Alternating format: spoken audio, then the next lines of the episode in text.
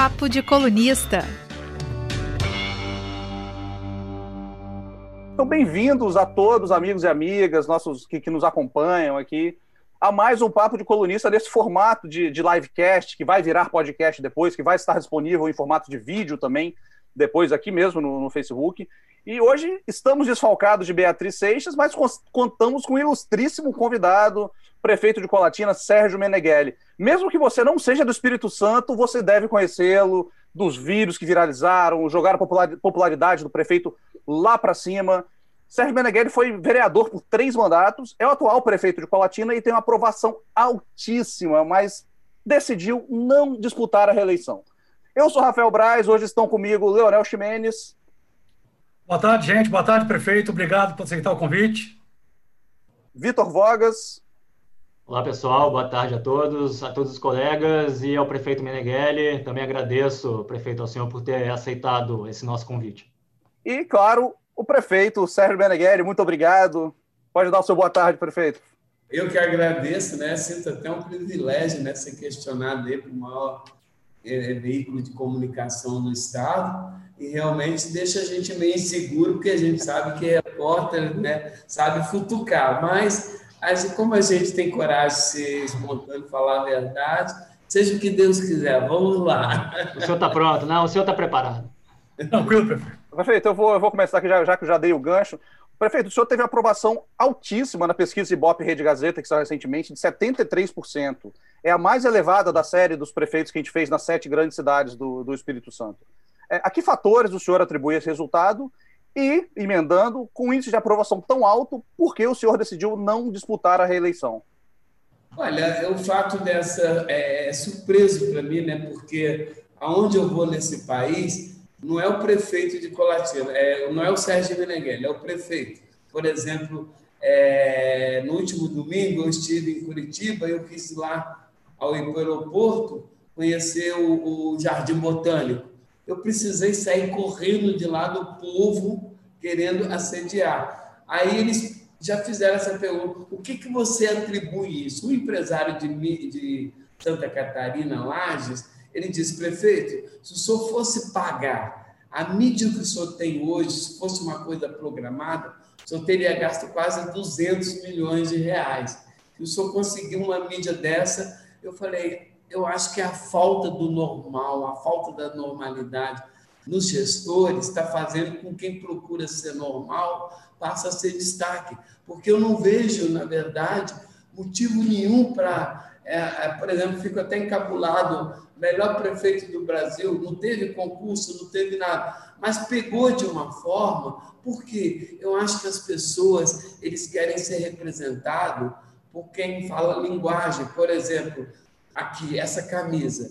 É a mesma camisa que o porteiro, que os funcionários da prefeitura estão trabalhando. Então, o fato de eu não ter mudado o meu DNA e ter mostrado que comigo não existe a mamata da gravata, eu acho que fez, que fez com que a gente fizesse a diferença. Agora, o que me surpreende é que a diferença eu fiz por fazer aquilo que eu sou obrigado a fazer, que é o meu dever e o meu normal, de, seria de qualquer gestor. O fato de não querer a reeleição é, não é que eu seja radicalmente contra. É, por exemplo, disputar um cargo e você está no poder, na mar, já é uma discriminação. Por mais que você não quer, queira usar, sem querer, ser cumprido o seu mandato, você está. E eu acho que isso cria vícios. Eu não consigo entender um prefeito é, é, é, disputar a reeleição, ou às vezes ele ficar inelegível, ele colocar a mulher ou colocar o filho de frente, sabe? Isso é querer. É, é, é, quer dizer, nós vivemos numa democracia, não numa monarquia. A cidade não é de uma família, a cidade não é de um cidadão. A cidade somos de todos nós. Então, eu acho que todos têm, sabe, a democracia permite isso de poder renovar em quatro em quatro anos. Uma das coisas que eu acho muito importante não disputar a reeleição é não criar as coisas Por mais que a gente queira uma administração séria, correta, realmente competente, cria certos vícios, né? É, cargos comissionados. Por exemplo, se eu fosse reeleito, é, se o Gustavo fosse reeleito, é claro que eu ia continuar com a minha equipe, né? grande parte dela, porque é, se eu estou sendo reconhecido hoje, eu devo muito à minha equipe. E quando eu assumi a prefeitura, sempre falaram comigo, a equipe, senhor presta atenção, não adianta inaugurar a praça, não adianta só fazer tudo que o povo quer, se o senhor não tiver uma equipe que tenha credibilidade, uma equipe realmente séria, comprometida com os propósitos do Senhor. E graças a Deus eu consegui essa equipe. Perfeito. Pois não. É... Então, eu acho que senhor... é, eu não querer a reeleição é mostrar que, primeiro, não sou agarrado no poder, né? Você vê que eu não me importo com certas críticas. Maquiavel já dizia que político se preocupa com qualquer crítica, sempre querer estar bem na mídia, ele é agarrado ao poder. Uma forma de eu querer não ser criticado é porque eu quero me manter no poder. A reeleição, ela faz com que até o servidor público destinado para um cargo, para outro, eu quando eu entrei na prefeitura, eu entendi, prefeito, mas sempre foi assim, prefeito, sempre foi assim. Então, a, a não reeleição, eu acho que ela sempre traz a renovação. E a renovação é, é, é sinônimo de evolução. Uhum, uhum, perfeito. É, prefeito Meneghelli, no entanto, ao longo dos últimos meses, é, o senhor deu ao mercado político, fez alguns movimentos ambíguos politicamente. Quer dizer, o senhor fez alguns movimentos que deram, inclusive, a entender que o senhor estaria, no mínimo, cogitando com a hipótese da reeleição. Por exemplo, em março, é, no limite do prazo legal para filiação de quem queria ser candidato, o senhor é, estava sem partido e trocou de partido, se filiando ao Republicanos, e assim o senhor se manteve habilitado a disputar a reeleição agora em novembro. Nós pensamos, bom, se o prefeito Meneghelli está entrando agora num partido de modo a se manter habilitado, é porque ele está considerando disputar. E ah, só agora, no finzinho de setembro, depois do período das convenções partidárias, é que o senhor anunciou oficialmente, publicamente, a sua decisão de não concorrer à reeleição. Quer dizer, o senhor manteve o mistério até o último momento. A minha pergunta é: se o senhor estava decidido a não se reeleger desde o início, não, por que, que o senhor não deixou isso claro para todo mundo, para toda a população, desde o começo? É, o senhor realmente é, estava em dúvida? O senhor fez isso para confundir os, os adversários em Colatina? Olha, eu falei, o primeiro folder que eu fiz, eu tenho até aqui, que foi quando eu comecei a viajar ao Brasil, inclusive eu cheguei a levar até quando eu fui fora do Brasil, lá dizia, o prefeito não pensa em eleição. Só que ninguém acreditava. Ah, está fazendo charminho, ah, está fazendo isso. E a outra estratégia que eu quis ganhar mais tempo em dizer que eu não é, porque eu não iria disputar a eleição, já é uma coisa quando eu entrei. Eu fiz uma campanha dizendo que eu queria, em quatro anos, revolucionar, recolocar a Colatina no trilho do desenvolvimento. Eu sempre deixava claro. E eu deixava é, que eu não ia disputar. No início começaram, ah, está fazendo Xermin, claro que vai, está falando agora. Mas quando estava faltando um ano, eu, sabe, eu sempre invoco muita sabedoria divina, eu acho que a própria Bíblia diz que toda autoridade está é, tá lá em Romanos, é eleito por Deus, eu levo isso a sério. Eu tive é, talvez a sabedoria, ou não sei o que, que foi, que se eu anunciasse naquele momento que eu não seria candidato de jeito nenhum, eu já estaria intervindo é, no processo eleitoral. Ou seja, é, pessoas ficavam assim, eu vou ser candidato, se ele fosse ou não for, ele não. E até mesmo para eu manter o grupo unido, porque se um ano atrás eu já falo definitivamente eu não sou candidato, né, a gente sabe que no poder público, é, principalmente cargos comissionados, agora mesmo, eu já, eu já, eles já estão mais preocupados em saber quem vai ser o próximo gestor do que quem está na cadeira. A gente, sem querer, já vai ficando em segundo plano. E eu quis uhum. evitar isso. Agora, não foi aquele suspense, sou ou não sou. Não. É, foi realmente assim: foi uma estratégia para é, não envolver os nomes que iam disputar a política.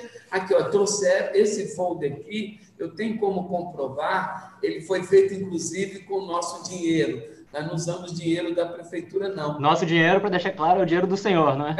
Seu dinheiro.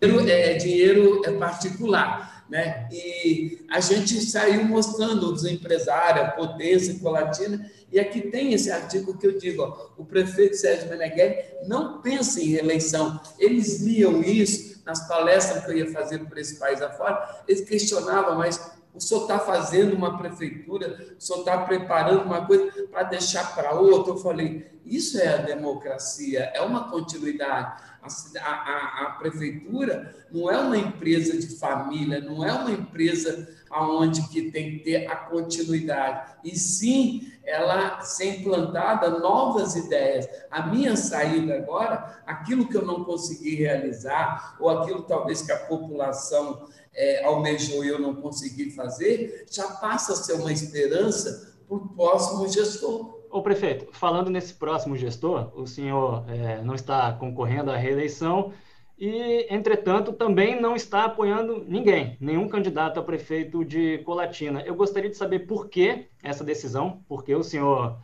não apoia ninguém, a sua própria sucessão, e é, não é uma decisão, ah, de certo modo, cômoda, prefeito, até certo ponto, é que lhe dá uma, um conforto, é, uma vez que assim o senhor não tem nenhuma chance de perder nesse processo, e também não seria uma responsabilidade até do senhor como um prefeito tão bem avaliado, com todo esse capital político, ajudar a eleger, a garantir que seu sucessor seja alguém que comungue dos seus princípios, né, que não vá representar um, um retrocesso para a cidade de Colatina? Olha, a começar que eu falei que a coisa que eu mais é, temia era o envolvimento da máquina pública na eleição. Uhum. É, o fato de eu falar, por exemplo, eu apoio o Vitor Rocha, os meus comissionados, a minha equipe, indiretamente eu estava indo te apoiar. Quer dizer, eu já estou né, dando um, um, um lado. E isso, por exemplo, eu tenho o meu candidato já é, dentro de mim. Opa. Eu sei quem é o melhor para a Colatina. Conta, conta aí para nós, prefeito. É, mas eu vou manter. Factory. Nesse caso, eu vou manter o sigilo do meu voto, porque se eu mencionar aqui agora, porque a minha preocupação foi tanto que eu fiz um, um vídeo para os meus funcionários, principalmente os comissionados, né, que cada um tinha liberdade de escolher o candidato que quisesse. Dentro do meu secretariado, a gente já faz assim: você vai ficar com quem? Você vai ficar com quem?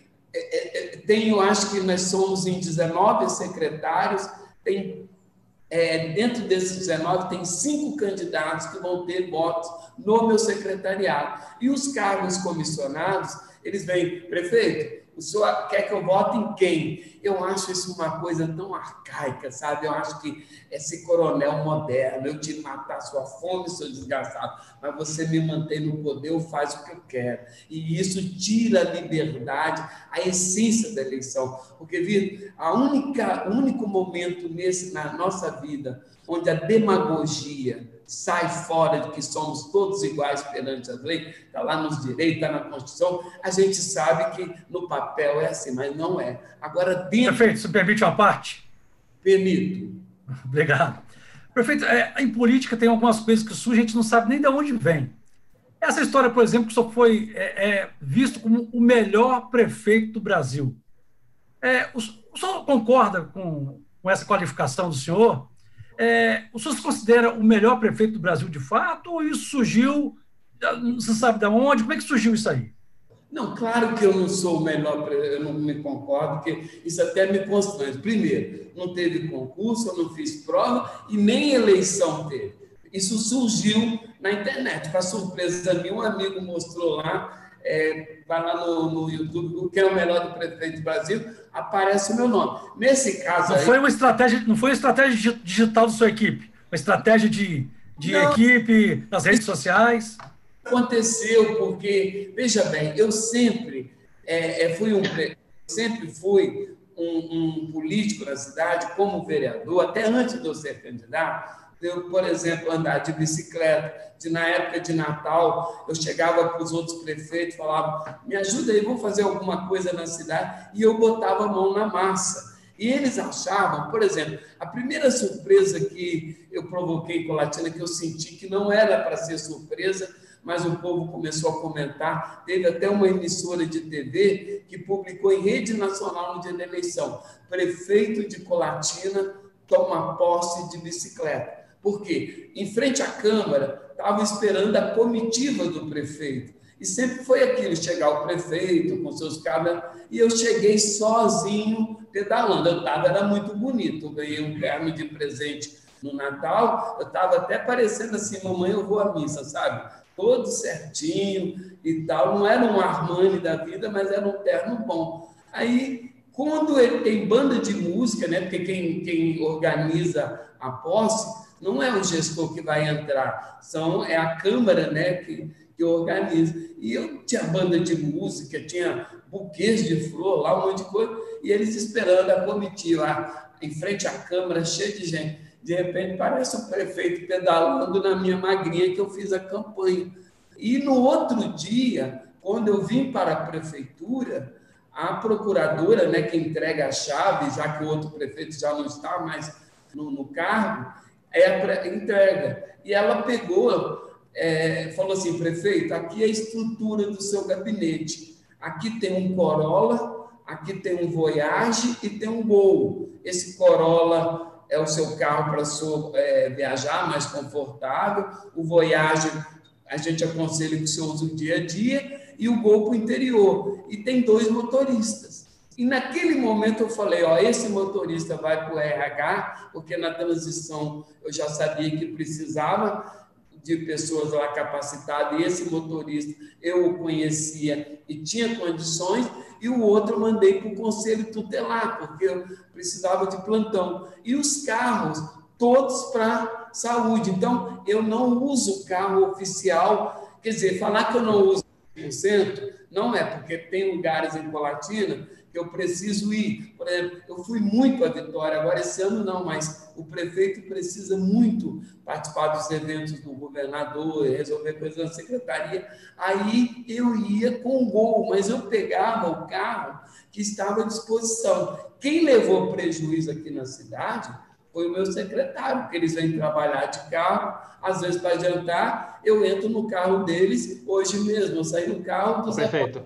Quer dizer, o Zé Paulo mais paga gasolina para a prefeitura porque eu ando no carro deles. E esse fato, por exemplo, eu modifiquei que ao mesmo tempo eu transformei uma bicicleta com três funções. A primeira, todo mundo sabe nesse momento que eu estou na prefeitura, porque a bandeira está na porta, a, a bicicleta está lá na recepção. Segundo, as pessoas humildes, principalmente, tem gente que acha que prefeito está acima, quando o prefeito, na verdade, é um emprego. Como Prefeito, perdoe-me por interrompê-lo, vou fazer um. O servidor tal. E a outra, o gabinete ambulante que eu criei, porque eu sou muito mais parado na rua, atendo muito mais pessoas na rua do que meu gabinete. Eu moro a um quilômetro e meio da, da prefeitura, eu passo quatro vezes ao dia é, na principal avenida da cidade. E como bicicleta é veículo, eu respeito certo. os de trânsito. Prefeito, é, me desculpe, tá? Me perdoe por interrompê-lo. Só para a gente dar um dinamismo aqui ao nosso papo, é, eu gostaria de saber se o senhor, porém, não, não admite gostar dessa fama, alimentar um pouquinho, pelo menos um pouquinho, esse apelido nas suas redes sociais, porque, é, só para dar um exemplo, há poucos dias, é, o senhor chegou até a, a dar um, uma, uma palestra ou um bate-papo se preferir online, para candidatos a vereador e a prefeito do Brasil inteiro. E no, no webinário, o senhor era apresentado exatamente assim, né? Venha é, é, conversar com o melhor prefeito do Brasil, também em palanques de outros candidatos que o senhor tem prestigiado e apoiado o Brasil afora, o senhor aceita ser assim chamado, né? Como o melhor prefeito do Brasil, e o senhor nunca recusou isso. É, o senhor está tá alimentando um pouquinho essa alcunha, prefeito? Olha, na verdade, o, Vitor, eu questionei, eu falei, gente, a, a, vai ser eu entrevistado, eu mesmo ter isso aqui, a empresa falou, o senhor é nosso convidado, fomos nós que colocamos. E eu não sinto bem não, porque eu já encontrei prefeitos aí que fez coisas que eu não consegui fazer em Colatina. Por exemplo, tem um prefeito de Teorama, lá no, em Pernambuco. Ele conseguiu construir uma escola cada ano, em quatro anos ele fez quatro. Eu só consegui fazer uma na minha cidade. Então, eu acho que esse negócio do melhor prefeito é ter injustiça com uns. O pior eu tenho certeza que eu não sou. Mas o, essa fama realmente às vezes acaba até atrapalhando, porque tira a sua liberdade de você é, é, estar mais em contato com o povo, você viajar, você está preocupado em atender as pessoas te assediando. Olha, faz com que a gente sente saudade um pouquinho do anonimato. Sabe, hoje o meu grande lazer, o lugar que eu me sinto, onde eu estou comigo mesmo, porque eu me sinto uma boa companhia, eu gosto de estar comigo, é eu moro sozinho e quando um domingo, por exemplo, que eu não tenho nada para fazer, que eu posso curtir o, a minha casa, sabe? Eu acho que esse negócio de fama aí, sabe, deve ser praga da minha amiga Elke Maravilha, que coincidentemente ela foi uma das pessoas que mais incentivou. Ela falou: você tem que ser candidato. E o dia que saiu o registro da minha candidatura, ela foi brincar de outra coisa. E eu fui no, no velório dela, interrompi minha campanha e voltei três dias depois. E quando eu, eu, assumi que eu comecei, por exemplo, eu ia num lugar, ah, você é o prefeito de Colatina? Você é o prefeito? Aí eu começava a lembrar, eu andando com a Elke para o Brasil afora, sabe? Aí todo mundo chegava para a Elke e falava, Elke, eu sou sua fã, Elke, eu vi você no Chacrinha. E eu estou vendo isso de uma forma diferente, que eu falei assim, meu Deus do céu, como essa mulher sofreu, como eu, eu acho que foi vingança dela, porque eu promovia as festas e levava ela lá para tirar foto, tirar foto e tal. Mas foi uma coisa assim, legal que essa fama, Vitor, ela tem uma grande vantagem, isso eu fico vaidoso. Porque uma das vergonhas que eu passei na minha vida, uma vez quando eu estava eu fui passar um SEDEC e eu escrevi Colatina, a moça entendeu, foi Taguatinga, eu falei, não, Colatina. Ela falou, aonde fica isso? Entendeu? E quando eu fiquei um tempo na minha vida em Brasília, quando eu tinha 20 anos, eu estudei lá, Está no mapa essa cidade? Aí eu pegava o slide e mostrava. Hoje não, graças a Deus, eu fui reconhecido na Times Square, fui reconhecido no metrô em Boston, fui em Portugal de motoboy lá para, ah, não, é você, eu quero uma foto. Quer dizer, a comunidade brasileira, o que eu senti, que eles, eu passei para eles uma esperança que podemos mudar assim, que o Brasil tem jeito. E as pessoas que saíram do Brasil, que estão lá fora, elas não saíram porque elas quiserem ir para um país de primeiro mundo. É porque lá elas conseguem encontrar. Me permite mais uma parte? Que não encontraram aqui. E isso deu uma esperança para eles, sabe? Agora, disso tudo, dessa fama que vocês estão dizendo aí, a coisa mais importante que talvez foi a principal obra da minha gestão. Eu divulguei Colatina para todo mundo. E graças Prefeito, para ter outro lado aí, prefeito, eu poderia colaborar com o senhor? Oi. É, prefeito, se me permite mais uma vez, com sua licença, esse I Love Colatina, que o senhor tanto exalta aí, é, no Brasil e no mundo, tem um outro lado da moeda também. Esse movimento de amor com a Latina parece que não está sendo suficiente para a cidade, a princesinha do norte, né, atrair grandes negócios para a cidade. Aí, se, se, a gente olhar o exemplo de Linhares, aí muito perto, Linhares do Norte, Colatina no Noroeste, Linhares é uma cidade hoje do Espírito Santo que tem atraído os grandes negócios do Estado, as grandes empresas, né? tem uma política agressiva de atração de negócios, e a cidade, como diz na linguagem popular, está bombando. No entanto, esse amor à colatina não parece estar sendo correspondido pelos empresários, pelos grandes investidores. E seus críticos dizem que o senhor, com essa imagem boa no Brasil e no mundo, não está sendo suficiente para atrair grandes negócios para a Colatina e a cidade está estagnada economicamente. Eu gostaria de saber o que o senhor acha dessa crítica, se ela procede ou não. Olha, primeiro eu não concordo com isso, porque o ano passado vocês mesmos noticiaram, tem reportagem da TV Gazeta Noroeste, Colatina foi a cidade que mais empregou. E nós, por exemplo, é, nós conseguimos é, é, implantar, trazer para Colatina no nosso governo a Zengle, trouxemos o posto, o, Porto Seco está sendo reativado agora justamente no nosso governo. A cidade hoje é, atraiu, por exemplo, até BOPs, é, parece que é uma coisinha simples, mas é, são pequenas. O, o Colatina, realmente eu acho que essa aqui, Colatina, não conseguiu atrair grandes eventos. Se você for comparar com Linhares, há uma realidade diferente. Por exemplo, a, a, a fábrica de cerveja que estava sendo instalada em Colatina, não no meu governo, no governo anterior. O porquê que a empresa desistiu sair da cidade? Água. É logística também, porque todos os incentivos que Linhares oferece, nós oferecemos, porque Colatina e Linhares são as únicas duas cidades no Brasil que estão incluindo na área da Sudene que não pertencem ao Nordeste. Né? Tanto é que nós temos a agência do Banco Nordeste aqui. E Linhares é cortado, por exemplo, quando eu fui conversar com aquele empresário, o Luciano é, Hang, sobre a implantação de uma loja van, eles escolhem ponto estratégico, por exemplo, o Budas, que foi construído agora lá em Biraçu, que é, é uma iniciativa privada. Mas por qual foi aquele local? A BR-101, ela corta o Brasil. Então, por exemplo, aqui, aquilo lá vai ficar conhecido no Brasil todo, porque qualquer turista que for de carro para a Bahia, para o Nordeste, vai passar no Budas, passa dentro de Linhares. E Linhares,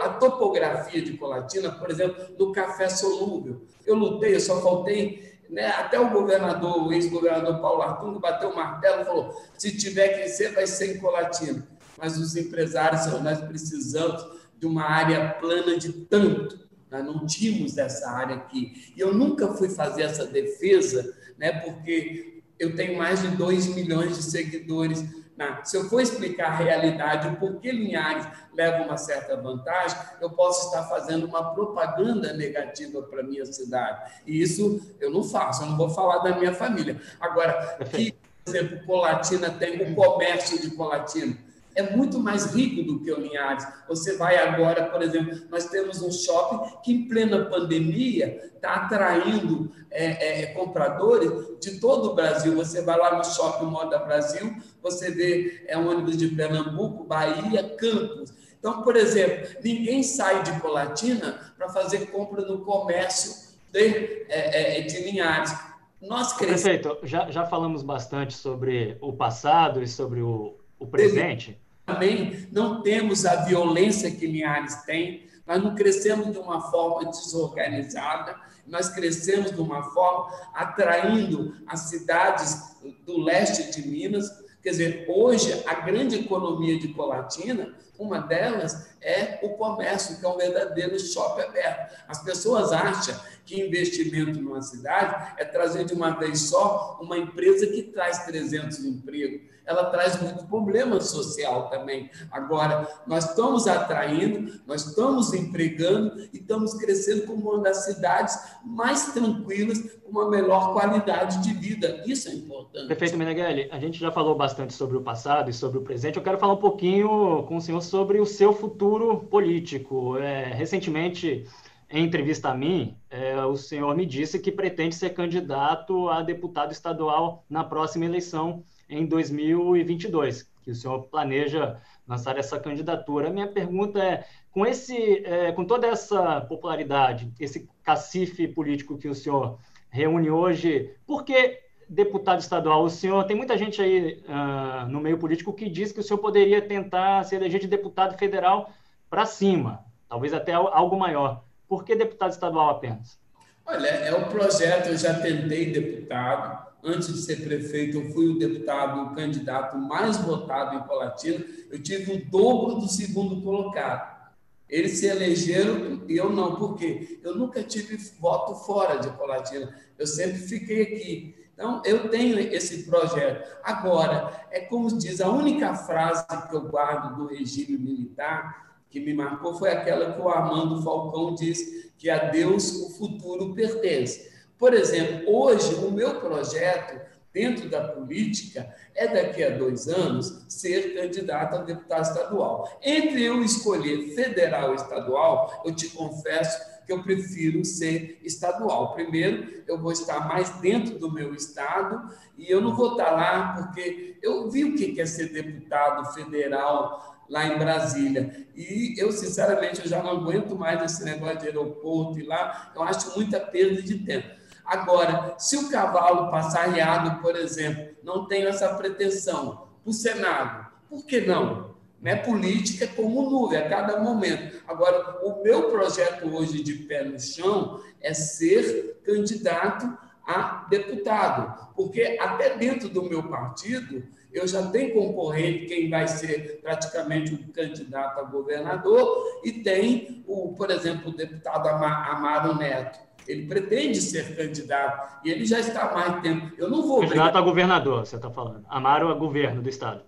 No governo, eu acredito que poderia ser é, candidato o Érico Musso, né, que eu vejo uma liderança jovem que cresce cada dia. Agora, eu entrei no partido dizendo: olha, eu gostaria de uma vaga garantida para deputado estadual. Esse... Bem rapidinho, prefeito, bem rapidinho. Para deputado federal, ou como deputado federal, o senhor não poderia ajudar mais a própria cidade de Colatina, por exemplo, com emendas parlamentares, que para deputados federais é, são em quantia bem maior?